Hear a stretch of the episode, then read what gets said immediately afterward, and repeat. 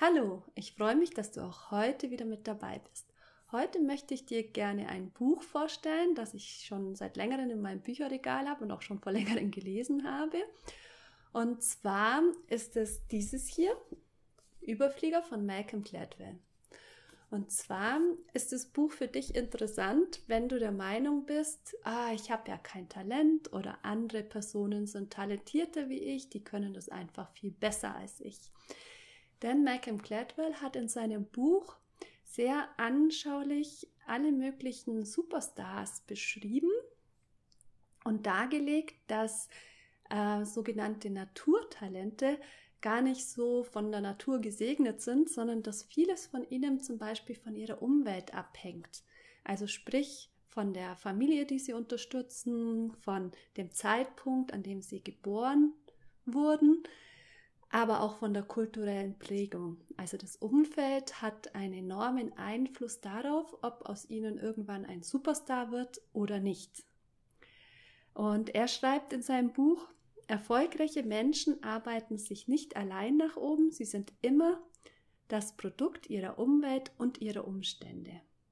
Er hat dann beispielsweise die Gemeinsamkeiten von den großen Tech-Unternehmen untersucht, also den Gründern, zum Beispiel Steve Ballmer, Bill Gates von Microsoft, Steve Jobs von Apple, Eric Smith von Noble oder Bill Joy von Google. Und er hat festgestellt, dass diese alle von November 1954 bis März 1956 geboren wurden. Jetzt denkst du dir vielleicht, naja, na und? Ja, jetzt muss man daran denken, dass 1975 war das Schlüsseljahr für den heutigen PC. Und Menschen, die jetzt 1975 schon einige Jahre im Beruf waren, die schon gefestigt waren in ihrem Job, die vielleicht bei IBM oder einer anderen Computerfirma schon eine Weile tätig waren, die vielleicht ein Haus gebaut hatten, eine Familie gegründet hatten, die hatten sich schon, sage ich mal, so in ihrem Beruf etabliert, hatten schon bestimmte Gewohnheiten und waren auch darauf angewiesen, dass jeden Monat sicheres Geld reinkommt. Sprich, solche Menschen würden jetzt nicht irgendwie etwas Riskantes wagen. Teenager, also junge Menschen, so mit 12, 13, 14, die 1975 gelebt haben, die waren noch zu jung, um die Potenziale oder die Möglichkeiten, die eben diese neue Technologie mit sich brachte, nutzen zu können. Also sprich, wer 1975 so um die 20 war, hatte eigentlich die idealen Voraussetzungen, um wirklich ähm, diese Möglichkeiten, die mit dieser neuen Revolution einherkamen, nutzen zu können. Und genau das waren alle diese Menschen. Also die waren alle so um die 20. Ein ähnliches Muster beschreibt Malcolm Gladwell mit den Industriemagnaten 140 Jahre früher, John Rockefeller, Andrew Carnegie oder JP Morgan zum Beispiel. Auch sie hatten, lebten alle in einem sehr schmalen Zeitfenster und konnten eben diese neun Jahre nutzen, um ihre Firmen groß zu machen. Aber das gleiche Bild zeigt sich nicht nur bei Industriellen oder irgendwelchen Computerfreaks, sondern auch beim Sport. Und da ist nicht nur das Geburtsjahr, sondern teilweise ist da sogar der Monat entscheidend, in dem man auf die Welt kommt. So beschreibt Gladwell zum Beispiel, dass in Kanada bei der, beim Eishockey der Stichtag für die Nachwuchsauswahl immer Januar ist. Und wenn du jetzt im 1. oder 2. Januar oder Anfang Januar Geburtstag hast, dann bist du ein Jahr älter als jemand oder fast ein Jahr älter als jemand, der im November oder Dezember geboren wurde. Und wenn man jetzt mal schaut, im Alter von zehn Jahren da ist eben ein Junge, der Anfang Januar geboren wurde, größer und stärker als seine Gleichaltrigen, also im gleichen Jahrgang, die aber später im Jahr geboren wurden.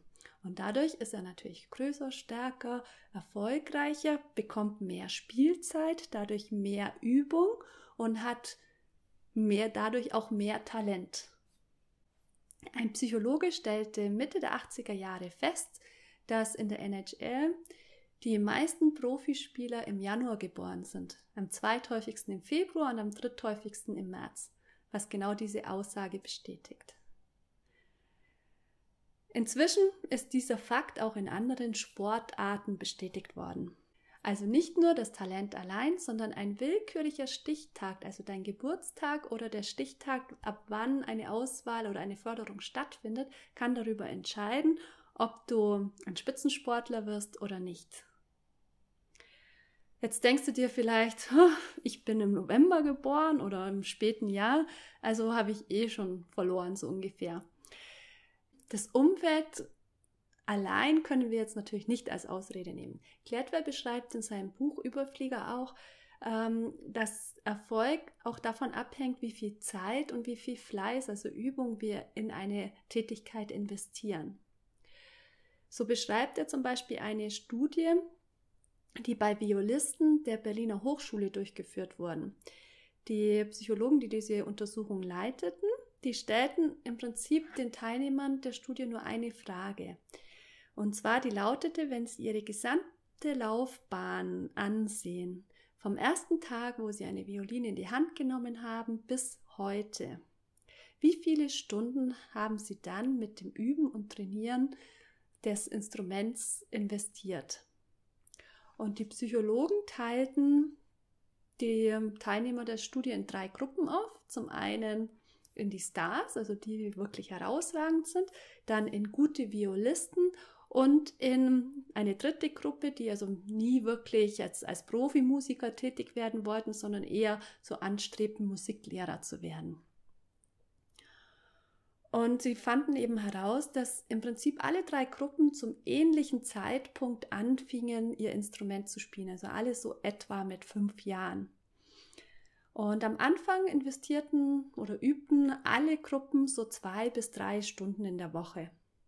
Doch dann, ab dem achten Lebensjahr, investierte die erste Gruppe etwas mehr Zeit als die anderen beiden Gruppen.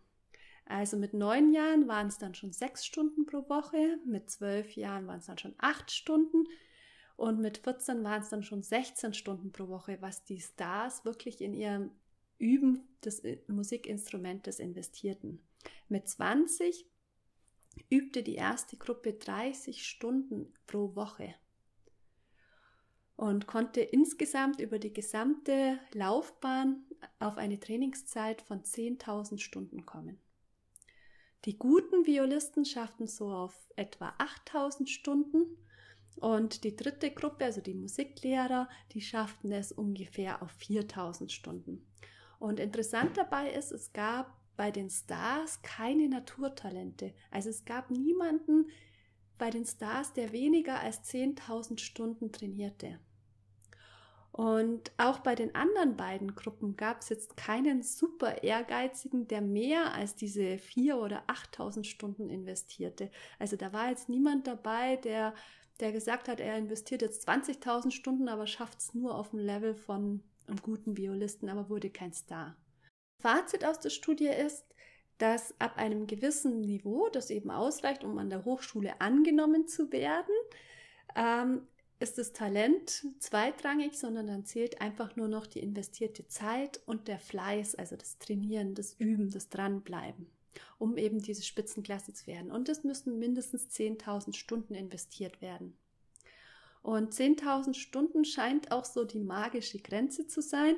Also Gladwell beschreibt in seinem Buch ähnliche Studien, die eben auch äh, die Erfolge von Komponisten, von Basketballspielern, von Romanautoren, von Schlittschuhläufern, Konzertpianisten, Schachspielern oder sogar Berufsverbrechern äh, belegen. Also alle hatten mindestens 10.000 Stunden Zeit investiert.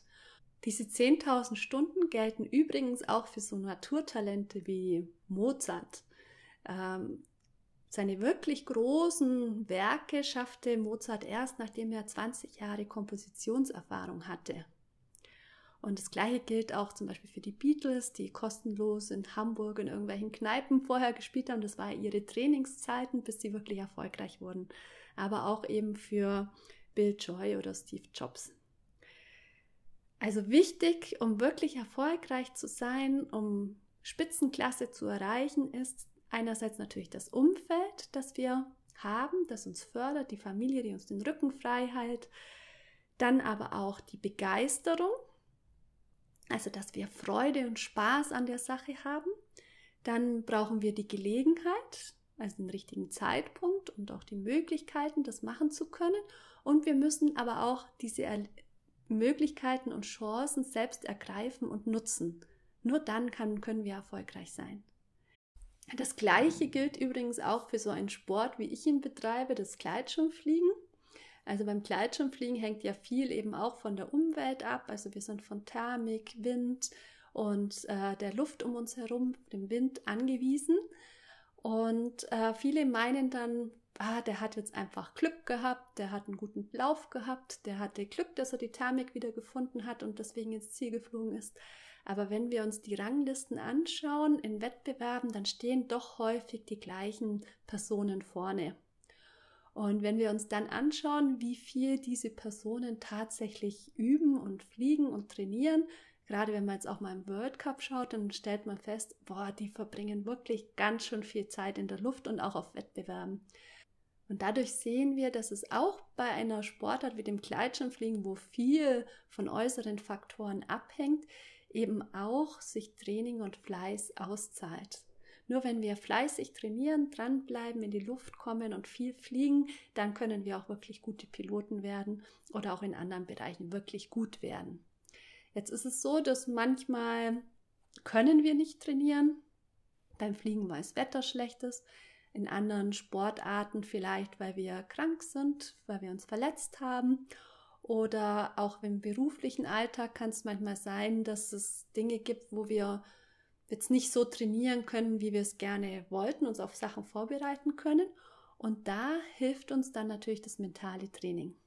Hier können wir durch mentales Training, durch Visualisierung, können wir gedanklich Dinge schon mal durchspielen und Situationen erleben, die in Zukunft vielleicht auf uns zukommen können und uns darauf vorbereiten.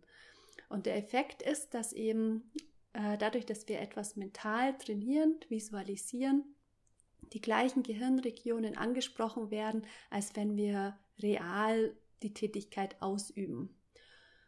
Und dadurch verfestigen sich die Handlungsmuster und Strukturen in uns und wir sind dann auch in der Lage, uns dadurch zu verbessern. Also unser Gehirn kann nicht unterscheiden, ob wir etwas real erleben oder mental durchspielen, gedanklich durchspielen. Deswegen kann uns das mentale Training dabei helfen. Andre Agassi, ehemaliger Tennisprofi, Olympiasieger und Wimbledon-Gewinner, sagte einmal in einem Interview, er habe Wimbledon 10.000 Mal gewonnen, bevor er es 1992 das erste Mal tatsächlich gewann. Und das sagt schon, dass wir durch das gedankliche vorne wegnehmen, das mentale Visualisieren unsere Fähigkeiten schon steigern können. Nun wünsche ich dir viel Spaß bei der Lektüre des Überfliegers, falls ich dich neugierig gemacht habe. Und ansonsten wünsche ich dir natürlich viel Aufwind in allen Lebensbereichen und du weißt ja, mit Lebensfreude können wir Grenzen überfliegen. Bis zum nächsten Mal. Ciao, deine Yvonne.